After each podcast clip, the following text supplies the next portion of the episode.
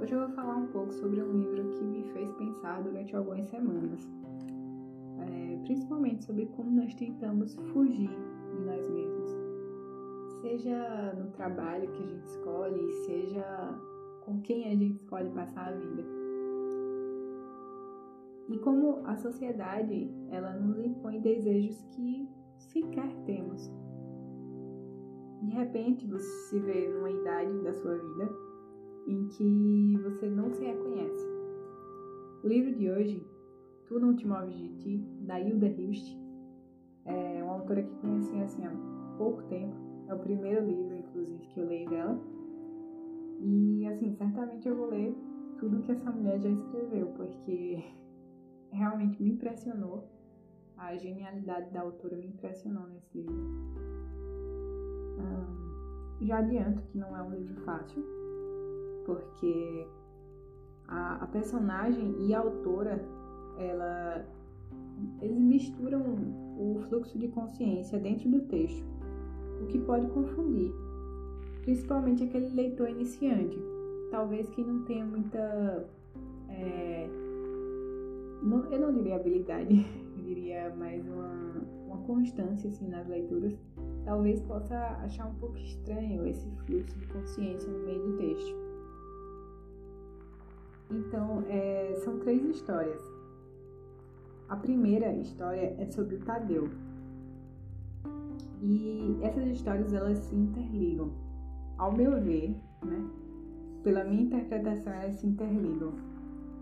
A primeira história é sobre o Tadeu, que é um, um alto executivo é, de alto escalão numa empresa assim muito grande, que ele começa o livro, é, ele começa a história dele tentando terminar com a esposa. Ele tá ali tentando um rompimento com a Ruth, que é uma mulher que ela se mostra assim ser muito frívola, uma pessoa que tá ali mesmo pela aparência, que a vida dela é que a vida dela é composta pelas aparências, pela casa, pelos móveis, pelo tapete. Então, o Tadeu ele começa a história falando que já não dá mais, que ele quer terminar o casamento. Então, é, a primeira história começa com é o Tadeu, né, da razão, o subtítulo Tadeu da razão. É, e começa assim, abre aspas porque um enorme fervor se aguça em mim.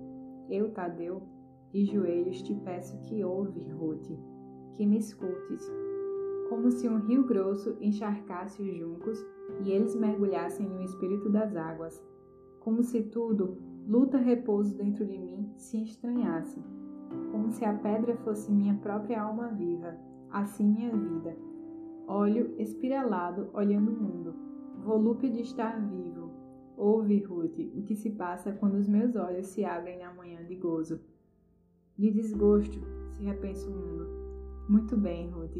Esse olho, me olhando agora, é bem o teu, já sei. Te preocupa se, fi, se fiz bem o discurso. Claro, me saí como sempre. As palavras estufadas continuam no meu alto posto, se é isso que te importa. Tá vendo como ele, ele já sabe que para a mulher a única coisa que importa são as aparências na vida dos dois.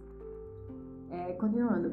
Oligopólio pacto dinamizado. Até comedores de excedentes eu usei a água mineral perlada à minha frente. Tadeu, a empresa é um corpo que precisa um dirigente. Vão notar a estria vermelha no teu olho. Mandaste o balanço para os jornais? Então, provavelmente essa já é a Ruth porque, assim, no livro da Hilda Hilst, na prosa, é, eu ainda não li a, a poesia dela, mas na prosa é tudo interligado. Você não, não, ela não separa o Tadeu, a Ruth. Pelo contexto você vai identificando. É, então aí ele, ele apresenta essa, essa tentativa de, de rompimento né, com a esposa. E é engraçado, é até interessante, que tem um trecho que ele fala por que o corpo desejou o teu, Ruth, se a alma de ti nada sabia. Então é interessante como ele ele vê ali o, o Tadeu percebe que os dois não têm absolutamente nada em comum, né? Até os livros dele, os livros de poesia que ele lia, é, a Ruth colocou num lugar bem alto, então ele tinha que usar uma escada é, para poder pegar os livros para ler. É, então é possível que é possível ver um homem que apesar de estar no topo, bem sucedido, ele anda extremamente insatisfeito com a vida. Porque ele não se reconhece naquele ambiente. Ele não se reconhece na empresa, nos amigos e na própria Ruth. Né? Uma mulher bastante frívola. Então, é, no final, é bem interessante também, porque depois de ele falar tudo, explicar e reexplicar, a Ruth pergunta: Sim, Tadeu, mas e aí? Eu dispenso o motorista? como se ela não tivesse ouvido absolutamente nada do que ele falou e, e como se ela realmente assim não se importasse, né? Se tinha mais um sentimento, se não tinha. Ela, ela queria mesmo a aparência do casamento, a casa, o, o tapete. Ela, uma, da, uma das conversas deles, ela fala do tapete. Então, ela realmente está preocupada com as, com as aparências. E também tem outro trecho que o Tadeu fala, abre aspas, e chamas de amor, Ruth, o estar na mesma casa, comer na mesma mesa e a consciência nada comprometida na mesma direção. Então, realmente, eles não têm absolutamente nada em comum. É, o segundo capítulo é sobre a Maria Matamoros, que com o subtítulo da fantasia. É uma personagem bem peculiar que é uma, uma moça que cresce numa aldeia bem pequena. E assim, desde criança ela gostava de ser tocada. É bem complicado esse início da história da, da Matamoros, porque a gente fica assim um pouco chocado. É, um pouco não, bastante chocado com, com o que acontece. É, ela gostava muito de ser tocada e pedia até os meninos para tocarem ela. Porque ela queria sentir aquela, aquela coisa que ela tinha dentro, ela queria sentir bem. Então, então a mãe dela, a Yaga, ela chamou um, padre é, para que fizesse uma reza, de modo a tirar os, entre aspas, demônios que estavam na menina. Daí esse, esse homem pede para ficar sozinho com a Matamoros, isso é logo no início do texto, e, e ele tem relações com ela, assim, consensuais, né? Mas o, o, chocante é que a Matamoros é só uma criança, né? na época, ela tem que 8 anos. Então, é, é uma cena que é bem pesada, assim, da gente imaginar. É, então, depois de crescida, a Matamoros encontra um homem, né, que ela vai chamar de meu, que dá a entender que é o Tadeu da primeira história, né? Ao meu ver, poderia ser o Tadeu da primeira história. E eles começam a ter uma relação, começam a ter uma relação que ela é, a todo tempo chama de meu. Então a Matamoros leva ele para casa, a mãe dela o conhece e também se apaixona pelo meu, que ao, ao meu ver seria o Tadeu. Então as duas, as duas se apaixonam por esse homem, né? E a partir daí ela, elas começam a, a tentar disputar o amor e a atenção do meu. E no final da história, uma delas aparece grávida. Ah, ao meu ver, é a Yaga, a mãe da Matamoros, aparece grávida. E, e o que é mais interessante, que vai que vai dar, vai puxar para a última história mas, no, no final da, da história da Matamoros, ela fala assim, abre aspas. No final da história da Matamoros, ela fala assim, abre aspas. Matamoros, criança, melada de mel, saboreando um pai que tirou de sua própria cabeça, construindo uma nova armadura para suportar manhãs, madrugadas e noites, como se entendesse o meu papel e pesquisasse demorado o seu Colocou-me ao colo e demorou-se nos afagos largos e muito silenciosos. Olhava ao redor do quarto, Às vezes vigiava a porta como se temesse de Ayaga a entrada.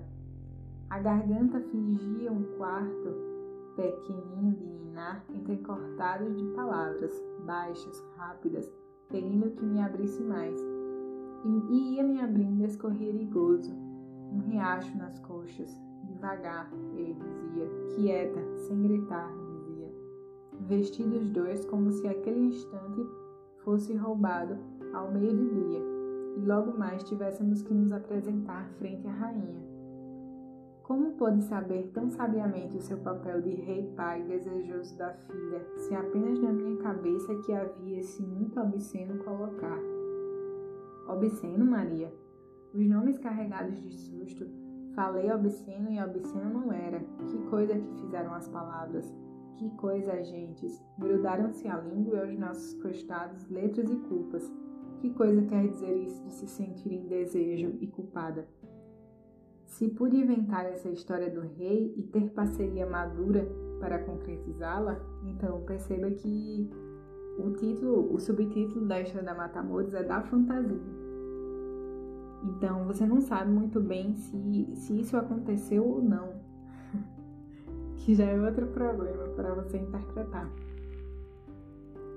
É, então, continuando o texto.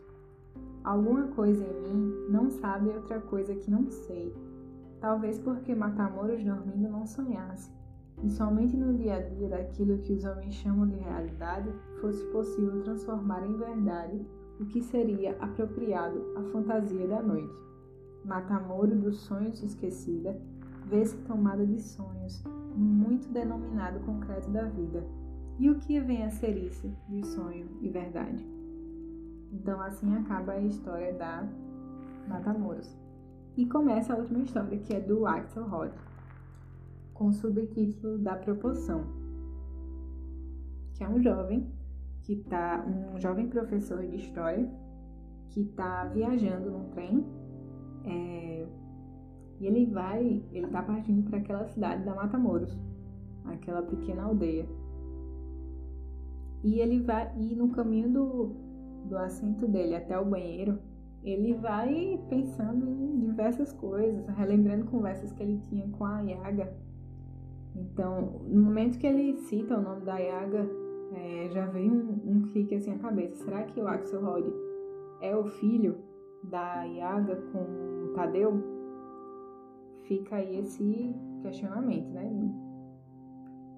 É... E ele começa a pensar também no que o pai dizia quando ele era criança para onde vão os trens, meu pai? Para Marral, Tami, para Camiri, espaços no mapa. E depois o pai ria. Também para lugar algum, meu filho. Tu podes ir, e ainda que se mova o trem, tu não te moves de ti. Essa é a citação, uma das citações mais bonitas que eu já vi. Eu fiquei assim apaixonada por essa citação. É... Então, tudo isso faz pensar que ele era realmente o filho do. Isso se ele realmente existe, né? Se ele não é o Tadeu. Também tem essa possibilidade, aí vai depender do que. de como você vai interpretar esse livro. Eu acho realmente que esse livro é, ele requer aí a, a interpretação do leitor. E certamente eu vou reler. Esse, esse é um livro que precisa ser relido porque ele é muito complexo e eu realmente estava relendo as partes e tem coisas que eu não peguei assim na primeira leitura. Que eu peguei e que eu só vi perceber na segunda vez que eu li. Só realmente algumas partes. E depois eu percebi o quanto eram é, citações interessantes. Então, é, a Hilda Hilst é uma poeta, foi uma poeta, cronista, dramaturga brasileira. Ela nasceu em 21 de abril de 1930 e faleceu em 4 de fevereiro de 2004. Esse livro ele foi publicado em 1980. E assim, ao meu ver, é um clássico. É um clássico que merece realmente a atenção. Porque é assim, eu achei genial como ela porque você realmente não sabe se só existiu apenas o Tadeu, se foi tudo é, coisa da cabeça dele, ou se ele realmente não terminou com a Ruth e imaginou as histórias dos outros dois, ou se eles realmente existiram e o Axel Rod é filho da Yaga com o Tadeu. Então é um livro que fica aí bastante para você interpretar. Eu espero que tenha aguçado aí a sua vontade de ler, porque é uma obra que eu recomendo bastante, inclusive já recomendei para quase todos os meus amigos. É, não se assuste com o começo, pode parecer difícil, mas é, você vai ali na, na leitura tirando coisas importantíssimas. Vá grifando, leia uma primeira, leia uma segunda, leia uma terceira. E eu tenho certeza que você vai gostar muito desse livro. É, espero que você tenha gostado desse episódio. De alguma forma eu tenha inspirado em você algum desejo de ler. E o próximo episódio vai sair em breve. De algum outro livro muito interessante que eu tenha lido. Uh, eu, eu não tenho muita habilidade, eu acho, com a retórica, mas tenho certeza que eu vou melhorar isso. Então, até logo, até o próximo episódio.